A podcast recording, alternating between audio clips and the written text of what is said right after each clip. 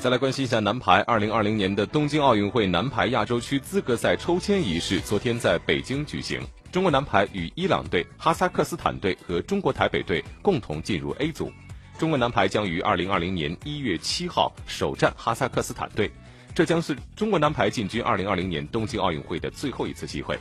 中国队、中国台北队、澳大利亚队、伊朗队、印度队、卡塔尔队、韩国队以及哈萨克斯坦队八支此前在亚锦赛获得前八名的队伍，获得了亚洲区资格赛的参赛资格。经过抽签，中国队被分入了 A 组，同组两支种子队分别是伊朗队和中国台北队。同时，作为资格赛的东道主，中国队有权选择另外一支球队进入 A 组。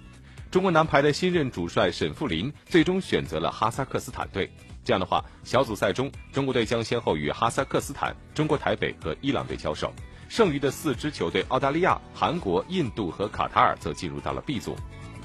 申福林表示：“这是这个亚洲区的这个选拔赛，名额只有一个。呃，从这个八个队来讲呢，我个人认为这七个都是强队。这个八个队的竞争呢，我相信一一定是很激烈的。那么根据抽签的话呢？”我们排在 A 组，那么我希望呢，就是我们从 A 组的这个小组赛开始，认真去对待每一个球，每一场球，呃，争取能够在小组赛的这个排位上面能够一个争取比较好的位置，呃，完了以后呢，我们再全力以赴打对方的这个呃交叉赛。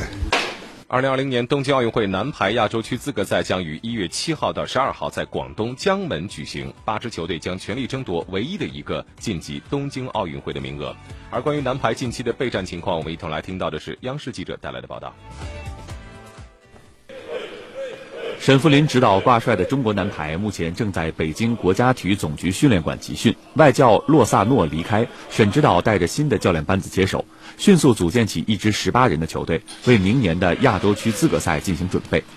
在今年一系列重要比赛当中，中国男排表现不佳，相继在世界联赛、北仑奥运预选赛以及亚锦赛上失利，队员们的信心和士气受到了不小的打击，目前处在绝对低谷。